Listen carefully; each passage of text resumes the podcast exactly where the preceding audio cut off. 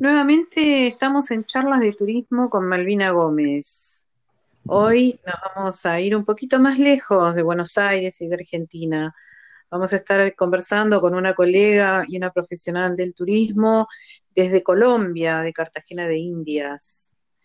Eh, ella es administradora de empresas turísticas, eh, máster internacional en turismo, eh, formada en temas de calidad, vinculada durante mucho tiempo a las agencias de viaje. Actualmente tiene su empresa de consultoría en turismo y gestión en gestión y calidad y desde donde ofrece desde donde ofrece capacitación en todos estos temas. Eh, además es eh, periodista turístico o turística. Ahora le vamos a preguntar a Rosario Ortiz cómo le gusta a ella que la llamemos. Rosario, ¿cómo estás? Bienvenida. Hola, Malvina. Estoy muy contenta, primero que todo, muy contenta de estar aquí charlando de turismo contigo, precisamente el tema que nos gusta, el tema que nos apasiona y bueno, el tema que nos une a nosotros durante mucho tiempo en nuestra actividad de trabajo. Eh, ¿Cómo me gusta que me llamen? Bueno, eh, como ya dijiste, mi nombre es Rosario Ortiz y si es por profesión, pues definitivamente el vínculo del turismo es, es algo que, que, nos, que nos pone un sello, definitivamente. Yo, si bien pertenecí desde mucho tiempo al mundo de las agencias de viajes y hoy estoy dedicada al tema del periodismo turístico, es definitivamente, es algo también muy bonito. El turismo nos permite precisamente pasar a muchos sectores porque es una actividad que se, se precisamente se presta para, para hacerla desde muchos ángulos. Así es, así es. Vamos a contarle a la gente que nos escucha eh, que justamente nosotras nos conocimos en un, en, un, en un curso, en un taller de periodismo turístico con, con don Miguel Ledesma, ¿no? nuestro maestro, y, y, se ha formado un grupo muy lindo en el sentido que hay gente del periodismo y hay gente del turismo, con lo cual sumamos los saberes de ambos. Y, Exactamente. Sí, sí, eh, eso ha sido, ha sido buenísimo ese, ese encuentro. Mira que este, estos temas, este tiempo tan difícil que ha sido para, para el mundo entero, también hemos sabido sacarle un provecho, como ha sido estos talleres. Eh, estar de la mano del, del, gran profesor, el gran maestro Miguel Ledesma, eh, ha sido maravilloso. Además, haber encontrado un grupo así, tan variado y tan, tan dispuesto a unirnos, a compartirnos saberes y experiencias, ha sido una experiencia de verdad buenísimo, buenísimo. Exacto, exacto. Creo que ese es el comentario generalizado, por suerte. Y, bueno, hay que ser proactivos y, y de esta situación mundial hay que sacar, tratar de sacar el mayor provecho o lo mejor y hacer lo mejor que se puede, ¿no? Yo creo que en ambos casos, tanto como yo lo hemos, lo estamos haciendo y vos, este, bueno, ya en principio tenés incluso tu emprendimiento, ¿no es cierto? Si querés contarnos un poquito como para empezar con eso, tus tus conversaciones con Rosario, tus programas en YouTube, sí. contanos un poquito. Sí, sí, esa es una parte que ha sido es una experiencia maravillosa, porque primero que todo, el tema del turismo, que siempre ha sido tan apasionante y al que le he dedicado toda la vida, se me había unido con la parte de la escritura. A mí siempre esa ha sido una de mis, de mis grandes aficiones, pero por estar dedicado a, al, al, trabajo y a todo, pues estaba como ahí en, en stand-by pero ahora en este tiempo, pues como que todo coincidió, como dicen, el mundo confabuló para que, para que se pudiera dar este momento.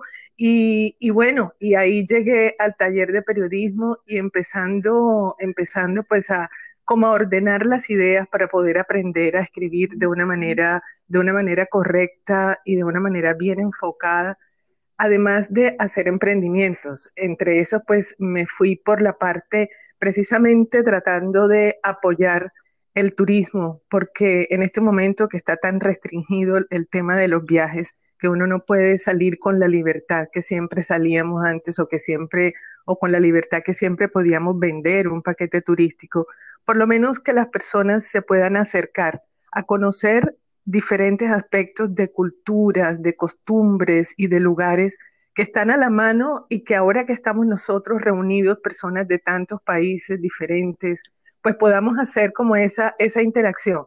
Entonces, eh, quise o, o, elegí el camino de ofrecer destinos turísticos a partir de una conversación conmigo en un programa de YouTube. Se llama Conversando con Rosario.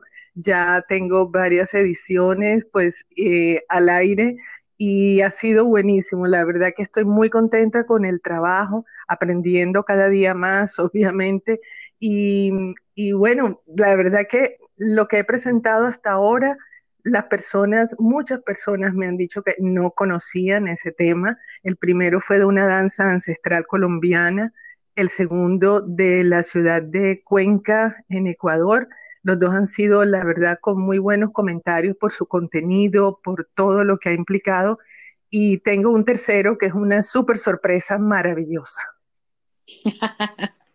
Perfecto, lo dejamos como sorpresa entonces. Total, total. Yo vi tus dos programas y la verdad que me encantaron. El primero me pareció uf, maravilloso, maravilloso. Y el segundo me asombró que a Cuenca le llamaran la Atenas de Ecuador, ¿no? Porque sí. Eh, una cosa que realmente no lo sabía y yo tengo mis vínculos con Atenas. Ah, este, mira. y me, me, asombró, me llamó la atención y le presté mucha atención y me gustó mucho. Así que bueno, es muy recomendable para quienes nos estén escuchando que también miren tu canal de YouTube, porque van a aprender Ay, sí. muchas cosas súper interesantes. Eh, sí. Y Rosario, eh, vos, eh, yo podríamos decir que te estás reinventando a pesar de que yo sé que vos tenés tu actividad que ahora nos vas a con, eh, comentar como consultora, pero digamos, esta sería una pequeña parte como para reinventarte también y volver al negocio del turismo. Bueno, el negocio del turismo realmente nunca lo he dejado. Yo siempre he estado, he seguido en el, en el mundo del turismo. Primero cuando empecé, que fue, digamos, mi actividad básica, principal, eh, el uh -huh. mundo de las agencias de viajes, porque Ahí estuve mucho tiempo. De hecho, sigo teniendo algún tipo de actividad turística eh, como agente de viajes cuando, cuando algunos de mis, de mis clientes, clientes muy especiales, eh, me llaman todavía para que les organice algún viaje, pues son personas de, de, un, de, un, de un grado de, de, digamos, de especialidad que, que los sigo atendiendo, pero no es mi actividad principal en este momento. Precisamente a partir de toda la, la experiencia y del conocimiento como agente de viajes que adquirí con, con los años de trabajo, pude, digamos, visualizar cómo se puede manejar de una mejor forma lo que es una empresa de turismo, ya sea agencia de viajes o empresa prestadora de servicios locales, de servicios uh -huh. de receptivo. Entonces, así pues fui entrando al tema de la calidad, porque siempre yo he pensado que un buen negocio, eh, sobre todo si es de tipo turístico, tiene que estar basado en un excelente sistema de calidad. Entonces, uh -huh. mi profesión básicamente es administradora de empresas turísticas, o sea, el tema de la administración, los procesos, los procedimientos, está, digamos, en mi ADN, es algo que me gusta. Y mezclado claro. con el turismo, pues, pues fabuloso. Entonces, a eso le sumé el tema de la calidad, porque hay que prestar servicios con calidad. Y la calidad uh -huh. empieza desde la empresa de donde se está ofreciendo el servicio, que debe ser una empresa pues bien diseñada, bien llevada, con los procesos precisamente bien establecidos y bien asumidos para que pueda funcionar bien.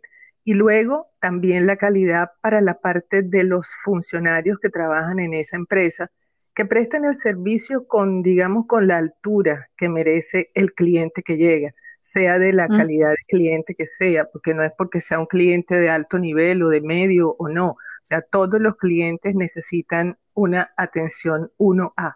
Entonces, en esa parte eh, me fui enfocando y entonces eh, en lo que respecta a calidades de la empresa, me fui vinculando con el tema de las normas ISO, normas de calidad, y con ah. el tema de la, de la calidad en, con respecto a servicio al cliente, pues he diseñado mis propios seminarios en, precisamente eh, para eso, para ir comunicándole o compartiéndole a las personas que trabajan en turismo qué es lo que más se necesita.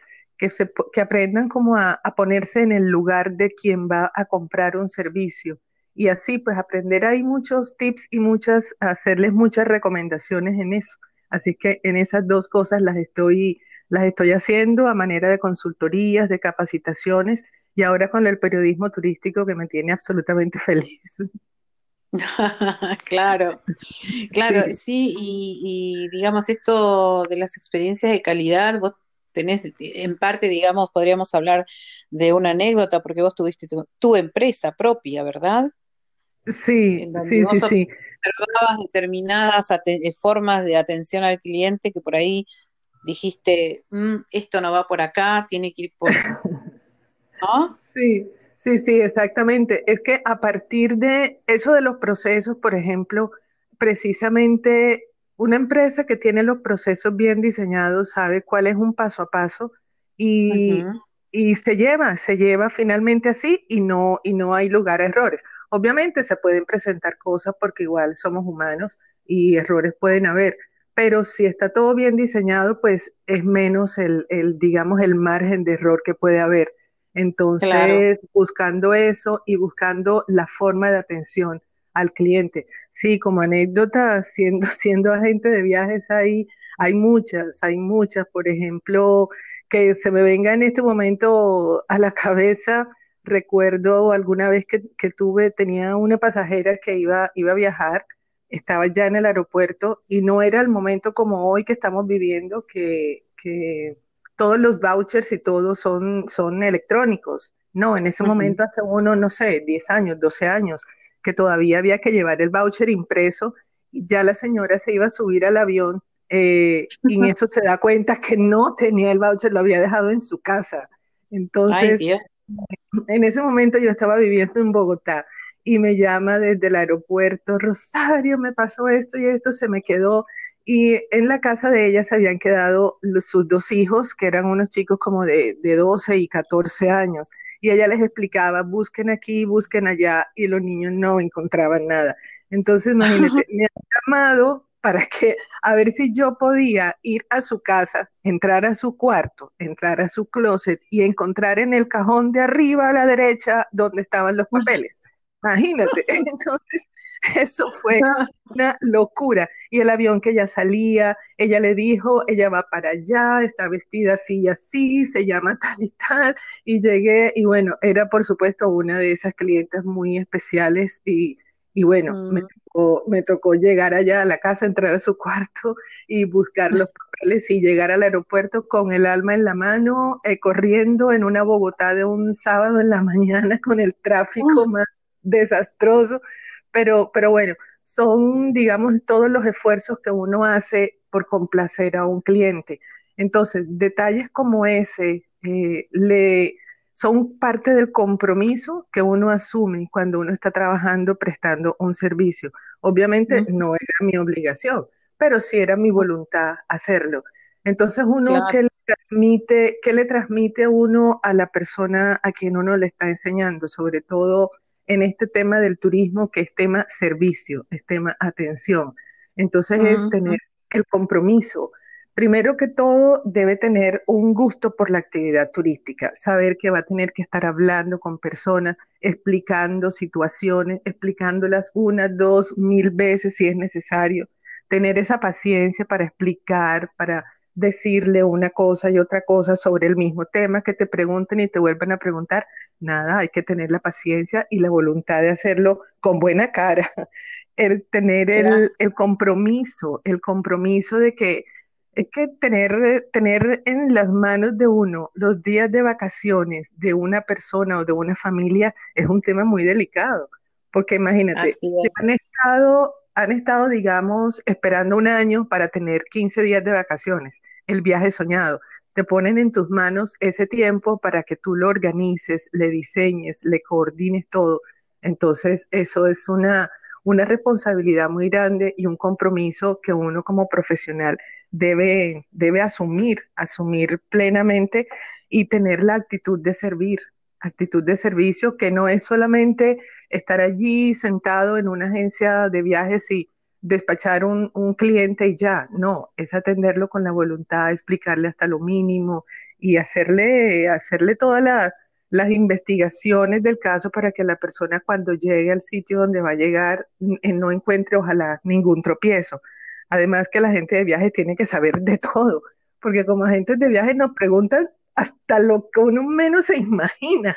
Nos preguntan de todo. Imagínate que una vez me preguntaba un cliente hasta que si yo sabía a qué temperatura estaba el agua en la piscina en tal hotel. Uy, no. No, por favor, por favor. O que si yo sabía, si yo le podía garantizar que en ese hotel hacían la limpieza con unos productos que fueran ecológicos porque su esposa era alérgica. Yo, uy, no, por favor.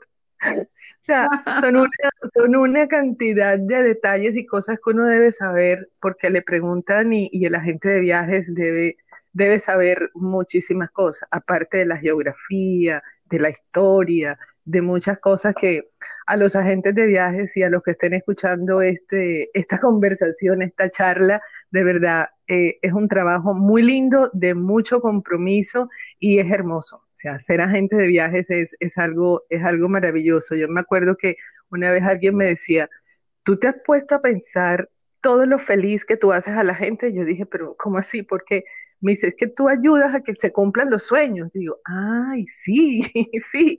Eh, y es cierto, porque hay gente que dice, yo toda la vida he querido ir a tal sitio y uno como agente de viaje le organiza y la persona logra ir a ese sitio. Entonces yo decía, mira qué bonito, qué bonito. Tal cual, tal cual, absolutamente de acuerdo en todo lo que decís. Yo pienso de la misma manera, pienso que una persona trabaja todo el año, este, tal vez este, se priva de algunas cosas para poder ahorrar y pasar sus vacaciones solo o con su familia o con amigos.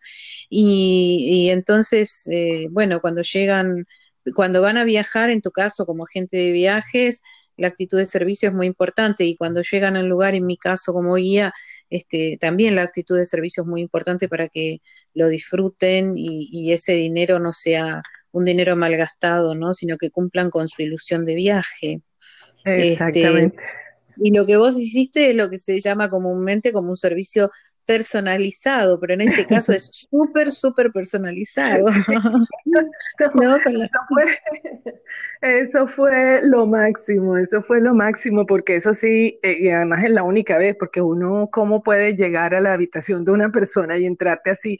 Pero era, era una señora que fue clienta mía, tenía en ese momento como, como casi 15 años de ser mi clienta y ah. pues, la conocía perfectamente y, conocía a ella y a su esposo. A los niños no, no los conocía, pero, pero ella pues tuvo la confianza esa en mí, que esa es otra cosa que uno debe poderle transmitir al cliente, porque una persona puede ser tu cliente durante muchísimos años, muchísimos años, y, en y durante ese tiempo uno puede ir eh, conociendo muchos detalles de la persona incluso llegar al punto, por ejemplo, tenía otro cliente que, cada año me decía, ¿a dónde me vas a mandar este año? Ah, y lo dejaba en tus manos entonces. Sí, lo dejaba en mis manos, sí. Lo dejaba... la elección. Sí. Entonces yo le iba combinando los destinos y yo le decía, mire, este año, bueno, pueden ir a este otro, este ya lo hizo y este lo repitió, vaya a este otro y así. Entonces, claro, además, sí. No digo que además el agente de viajes tiene toda la información sobre cuáles son los circuitos por ahí que están, digamos, en precios más acomodados o cuáles son los que están de moda de acuerdo al, público y al cliente que uno tiene, ¿no? Eh, entonces, eh, bueno, es muy importante el asesoramiento del agente de viajes. Y justamente esto lo quería entrelazar con el tema, esto que vos estás hablando de la calidad y, y bueno, ese trato del servicio que uno tiene con, el cliente, que son tratos de persona a persona, ¿no? Eh, últimamente se veía como que estaba un poquito, mm, eh, la actividad de, la gente de viaje estaba un poquito como desmerecida, digamos, con esta cuestión de que empezaron a salir tantos portales vendiendo pasajes, por ejemplo, aéreos, eh, vos podías comprar, no sé, estando en Colombia, un pasaje lo comprabas, no sé, en en Austria. este, Y el agente de viajes como que estaba quedando como un poco relegado. Ahora con todo este tema, pandemia, yo por lo menos lo que estoy escuchando, es como que se está revalorizando la actividad de la gente de viaje porque la gente que compró pasajes en una agencia de pronto pudo tener algunas eh, respuestas y soluciones y los que compraron así vía internet en un país remoto, donde fuere, eh, bueno, se quedaron colgados, digamos, hablando de una manera muy popular. Sí, eh, entonces, ¿vos crees que, digamos, después de la pandemia o ahora mismo se empieza a revalorizar nuevamente la actividad de la gente de viajes? Sí, sí, definitivamente sí, porque así como tú muy bien lo dices, eh, hubo un momento cuando empezó todo el boom de todos los portales de Internet, muchísima gente se fue a empezar a buscar por ahí, por esa parte. Los, las personas, hubo igualmente hubo muchas personas que se quedaron con el agente de viaje porque sabían valorar todo lo que ese agente de viaje significa porque es que la gente de viaje siempre ha tenido una importancia muy grande, pero desafortunadamente la parte económica ha primado más en algunos determinados momentos, empezando por el tema de la, digamos, de la valoración que hicieron las aerolíneas de la gente de viajes. Porque si en un ah. principio las aerolíneas no vendían directamente tanto sus tiquetes, sino que los vendían a través de la gente de viajes, era, digamos, su principal canal de distribución. Eh, luego las aerolíneas mixtas empezaron a vender directamente y a echar a un lado a la gente de viajes, rebajando las comisiones y haciendo todo eso. Fueron ellos quienes empezaron, digamos, a hacer a la gente de viajes a un lado, siendo que había sido históricamente su principal aliado. Pero luego empezaron también los otros portales y las aerolíneas siga con lo mismo.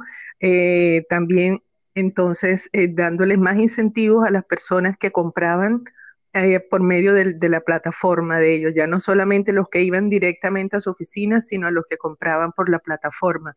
Por eso hubo, por ejemplo, por ejemplo, acá en Colombia, eh, a raíz de eso, la Asociación de Agentes de Viajes pidió al gobierno y lograron que se cobrara, que se autorizara que todas las agencias de viajes cobraran un monto específico que se llama una tasa administrativa, que es un valor que le suman a la, al valor del billete aéreo para que pueda tener algo más de ingreso para compensar de alguna manera el valor que habían perdido por concepto de comisión de la aerolínea.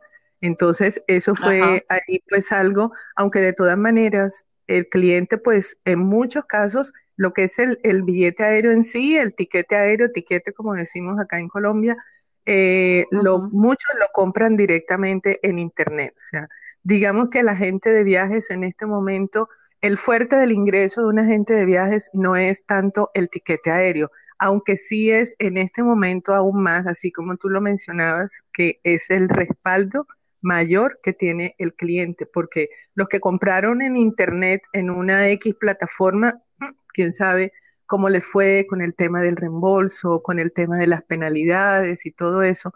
Pero en cambio, si tienen una gente de viajes de confianza, la persona que los asesora, les indica cómo hacer el trámite en este caso, en este momento tan difícil. Entonces sí, sí está revalorizado ahora el papel de la gente de viajes, además de, de poderle contar a las personas cómo está la situación, qué documentación debe llevar, si tiene que llevar una prueba, si no la tiene que llevar. Eh, una prueba de esas de las PCR y todo el tema de, los resultados de los análisis en este momento. Entonces, sí, sí, muy revalorizado el papel de la gente de viajes y bueno, Dios permita que sí siga así de, de valorado, porque sí, es un trabajo, es una labor eh, de mucho compromiso hay que saber mucho y, y sí tiene que ser muy bien valorada. Sí. Claro, claro, sí, tiene que ir de la mano además del servicio, ¿no? Porque este, si van a cobrar un fee, mm, por la razón que sea, este, también tiene que ir acompañado por el servicio. Por eso a mí me, me saltó esta idea cuando vos hablabas tanto del servicio y, de, la, de, la, calidad, ¿no? Sí. Eh, y te quería preguntar cómo, ¿Cómo ves vos el futuro del, turismo ahí en Colombia, ¿no? Tanto el emisivo, el receptivo o el turismo interno, que seguramente, como en todos los países, es lo que está comenzando a funcionar. Sí, exactamente. Eh, sin duda, todo empezará así, como en, como en todo el mundo, que es precisamente por lo interno. En Colombia, a partir del primero de septiembre, se empezaron a dar los primeros vuelos, eh, vuelos piloto en principio, nacionales, empezaron a ir haciendo pruebas entre los aeropuertos que estaban ya, eh, digamos, con todos los protocolos eh, ya aprobados, verificados, y bueno, fueron ya pasando. Ya como a partir de mediados del mes, ya empezaron vuelos comerciales y a partir de ahora, del primero de octubre, eh, ya están empezando vuelos, eh, más vuelos, mejor dicho, han ido aumentando las frecuencias también dependiendo de los acuerdos que hayan tenido con los otros países, eh, según los requisitos que tengan y todo, pero sí ya han ido, han ido empezando. Tanto que, tanto que leía unas cifras hoy que decía que en los últimos 11 días han entrado unos 15 mil viajeros internacionales y extranjeros a, Colombia, eh, y sobre todo ah, muchos extranjeros ya por turismo. Entonces ha sido, ha sido un movimiento importante eh, después de ver todo el, parón en cero que había. Entonces parece que está revalorizándose, o sea, reactivándose la actividad. Y por ejemplo, aquí en Colombia, en esta semana, es una semana que siempre tradicionalmente se llamó semana de receso. Es una semana que hay de vacaciones escolares eh, en el segundo semestre del año. Siempre es la semana que termina el 12 de octubre, que es cuando acá es, siempre es un día festivo, se celebra el Día de la Raza, no sé si igual será para ustedes.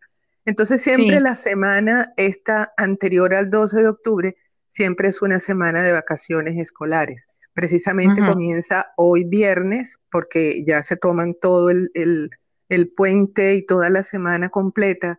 Entonces, hay muchas actividades ya esta semana, por ejemplo, en Cartagena, eh, ya desde hoy, desde ayer, abrieron las playas que no estaban abiertas, estaban todo, primero autorizaron solamente las playas para caminar, más no para bañarse en el mar.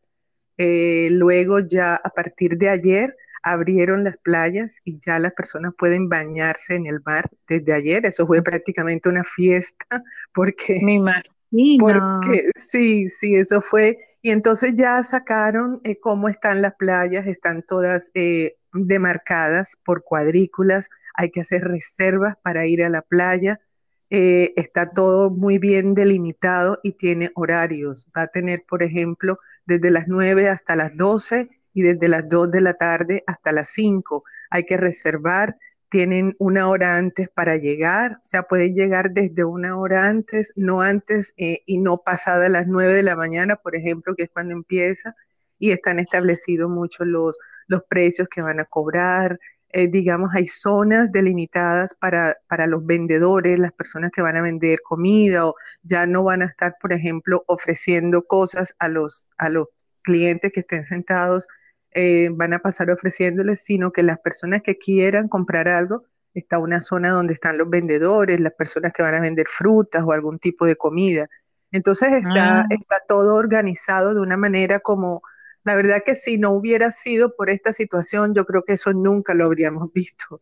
Eh, así, así, de esa forma de organización. Entonces ha sido. Pues han sido meses muy duros porque si te hablara, por ejemplo, de Cartagena, igual la situación es, similar o, exactamente igual en todos los sitios, pero todo absolutamente cerrado.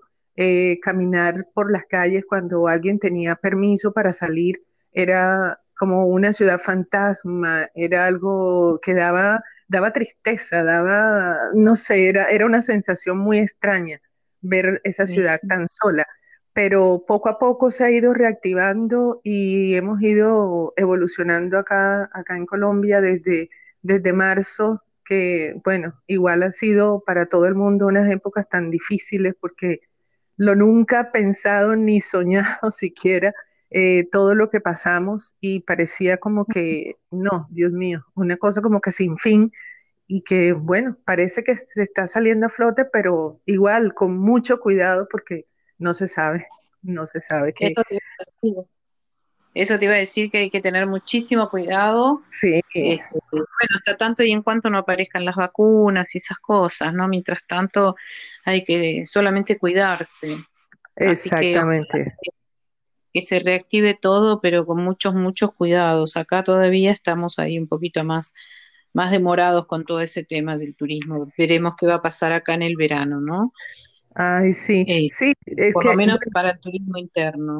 sí, igual en todos los países ha, ha sido como muy escalonado y por temporadas diferentes. El tema ha venido como, como rodando, rodando y, y ahora pues nosotros empezamos todo este tema en marzo y fueron, en, digamos, como etapas y etapas muy difíciles. Primero fue eh, una etapa que se llamó aislamiento preventivo obligatorio. Mejor dicho, todo el mundo en casa, nadie podía salir, solamente con situaciones de excepción para ir al supermercado o para ir al médico, solamente.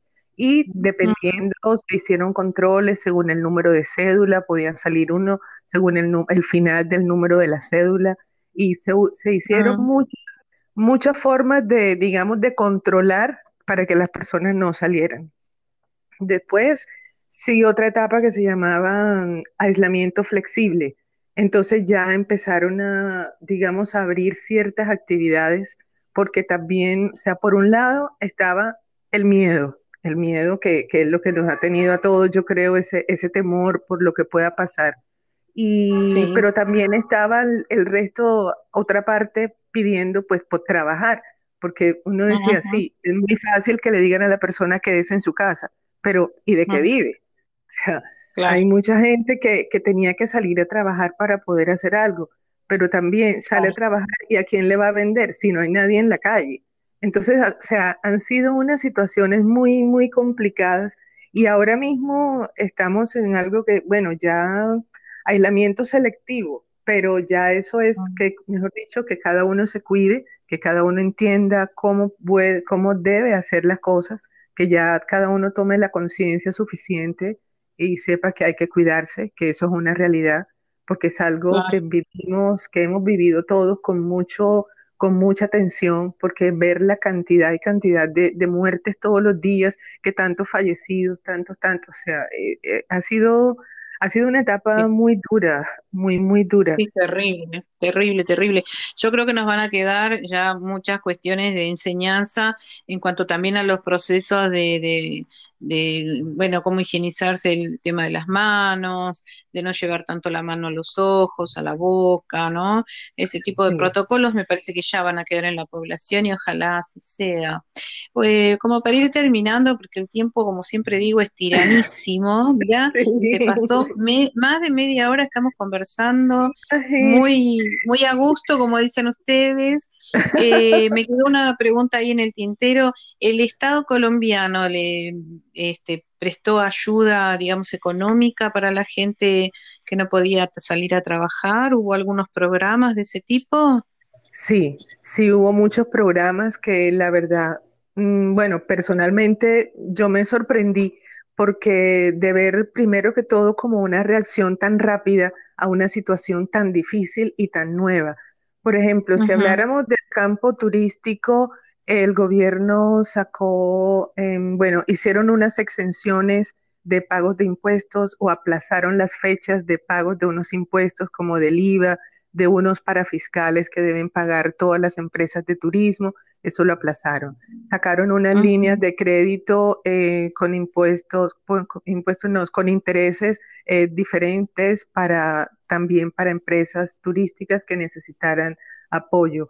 Por ejemplo, a los guías de turismo les dieron un, un, un subsidio, un subsidio ujú. mensual eh, durante todos esos meses que estuvo cerrado. No sé si en este momento todavía eh, o cómo estará la situación esa, pero sí les autorizaron un subsidio que se los daban a todos los guías. Eh, y Mm, así pues hubo, hubo muchas cosas porque los guías de turismo pues obviamente se quedaron absolutamente manos cruzadas, brazos cruzados. claro, Entonces, sí, también el gobierno ahí hubo, hubo cosas, eh, hubo ese apoyo. Y, eh, y por fuera del, del sector turístico también activaron unos, unos planes eh, para la gente menos favorecida económicamente, entonces le dieron unos, unos subsidios, algo que se llama Familias en Acción o varios programas que sacó el gobierno para personas. Incluso había muchas personas que ni siquiera nunca en la vida habían tenido, por ejemplo, una cuenta bancaria y por el censo y por una cantidad de mecanismos que no conozco, eh, ubicaron a muchísima parte de esa población y les pudieron girar algunos dineros que obviamente pues eh, pienso que no sería pues la, la, super cantidad, pero algo que les ayudara a, a sobrellevar de alguna manera eh, toda la situación tan complicada. Entonces, claro, sí, sobrevivir. Sí, sí, sí, sí hubo, sí hubo muchos, muchos apoyos. También el gobierno pidió a todo el sector bancario que hicieran excepciones y realmente muchos bancos apoyaron a la población, o sea, a todos los clientes, ofrecieron periodos de exención de cobro de impuestos, eh, uh -huh. De impuestos no, de, de intereses, eh, también congelar, las deudas, y digamos, la primera parte que fueron tres meses, entonces los bancos no cobraban esos tres meses, no había que pagar la cuota, por decir algo, de la tarjeta de crédito. No había que pagar la, la tarjeta de crédito y los intereses que se tuvieran generado en esos tres meses los diferían para sumártelo al final de la cuota que tenías que pagar que correspondía a esa compra, por ejemplo. Entonces fueron Mira. tres meses que no hubo que pagar tarjetas de crédito, por decir algo, el seguro del carro, eh, si se te vencía en esos meses, eh, la empresa aseguradora eh, te daba un mes también de, de, de, extensión, si lo tenías que renovar, por decir algo, en, en abril, en mayo, que estábamos en, pleno, en plena situación, te daba entonces un mes de, de, extensión, porque igual sabían que todos los carros estaban guardados en la casa, nadie, nadie podía salir. Entonces eh, claro. dieron ese, ese mes también para que uno no tuviera que renovarlo, eh, sino un mes después. Y así hubo, la verdad que sí, hubo como muchos apoyos, aunque bueno, en una situación como esta, cuando mucha gente no tiene ni siquiera nada de ingreso, se dice que ningún apoyo es suficiente, pero sí hubo, hubo ofertas que aliviaron de alguna manera. Eso de las tarjetas de crédito fue algo, fue algo importante, por lo menos no tener la angustia de que el banco te está llamando para decirte claro. que está tu cuota vencida y no tienes eh, con qué pagarla. Entonces todo eso fue, fue, fue, fue importante, fue importante. ¿Qué te parece? Y para la salud mental también, porque que sí. te estén llamando para que pagues, para que pagues, y no tenés, es, es tremendo. Sí, así que, exactamente. Ay, pues, yo, me encantaría seguir conversando. Pasamos, este, porque la verdad es una charla súper amena y aparte me encanta saber qué pasa, qué pasa en el mundo y, sí. y bueno, es una forma de contar tan, tan amable. Eh, que la verdad que se pasa, se pasa la hora rapidísimo. Ay, eh, bueno, de momento nos vamos a ir despidiendo. Yo te agradezco muchísimo este tiempo que nos dedicaste y vamos a estar colgando ya mismo este podcast para que la gente tenga oportunidad de conocer qué, qué sucede allá por, por los pagos de Colombia, como decimos por acá. Y bueno, nos queda pendiente tal vez hablar un poquito de Cartagena de Indias, que, ah, que Dios. es una ciudad maravillosa, ¿no? Ay, sí, mi ciudad, mi ciudad del alma. Yo, yo incluso, yo vivo enamorada de mi ciudad y yo veo fotos de Cartagena y yo digo, Dios mío, qué bendición, qué bendición que yo haya nacido en esta tierra tan hermosa. De verdad que sí. Obvio que como todas ciudades tiene problemas y, y hay cosas, pero, pero no, es, es, es, hermosa. Y como cada uno debe amar a su ciudad, amar a la ciudad donde nació, sea donde Así. sea, pero es el sitio más hermoso para cada uno, porque si uno no quisiera la ciudad donde uno nació, eso sí sería triste. Entonces, sí, y además siendo una ciudad que quiere tanta, tantísima gente, aún es un orgullo muy grande. Y sí, seguir luchando por el turismo, por, por todo, porque el turismo, y en la medida que, que podamos, en, de la forma que podamos hacerlo, pues seguir impulsando la actividad. El turismo es una actividad muy linda y, y, sí, sí, todos ahí apoyando. Yo lo, que, yo lo que pude observar en todo este tiempo de, de, pandemia es que la gente que estamos en turismo tenemos mucha pasión por lo que hacemos y que cada uno desde su lugar está tratando de, de apoyar con, con, con, algo, ¿no? Con alguna sí. tarea, con alguna idea o simplemente con la espera y, y es, o el ser solidarios con otros. La gente se está capacitando, aprovechando el tiempo que uno tiene, libre, entre comillas. Eh, y bueno, nosotras aportando desde el periodismo y bueno, un poquito cada uno. Así cuando vuelve todo, estamos un poquito más capacitados todos. Exactamente. Sí, sí, sí, haber aprovechado el tiempo. Así es. Bueno, Rosario, te mando un beso enorme. Eh, nos estaremos, nosotras nos estamos conectando todo el tiempo y como te dije recién, te agradezco muchísimo este tiempo que me dedicaste. Ay, yo también estoy feliz de haber estado aquí, te agradezco inmensamente, pero de verdad estoy muy contenta de haber compartido contigo. Mil y mil gracias por la invitación y a la orden. En Colombia te esperaremos con los brazos abiertos apenas esto pase. Aquí está un país que te va a querer recibir. Dios quiera, no conozco Colombia, ojalá pueda conocerlo en algún momento. Listo, me apunto a, recibirte. Gracias, yo sé que vos sí conoces nuestro país, que estuviste sí. tiempo. Así que bueno, bueno, ya estaremos hablando de otras cosas. Bueno, un abrazo bien grande, de verdad, y muchas gracias. Y saludos a todos los que nos escuchan y a los agentes de viajes, mucha fuerza y felicitaciones porque hacen un trabajo hermoso. gracias, gracias. Seguramente te van a escuchar. Te mando un beso enorme. Que descanses. Vale, lo mismo. Chao.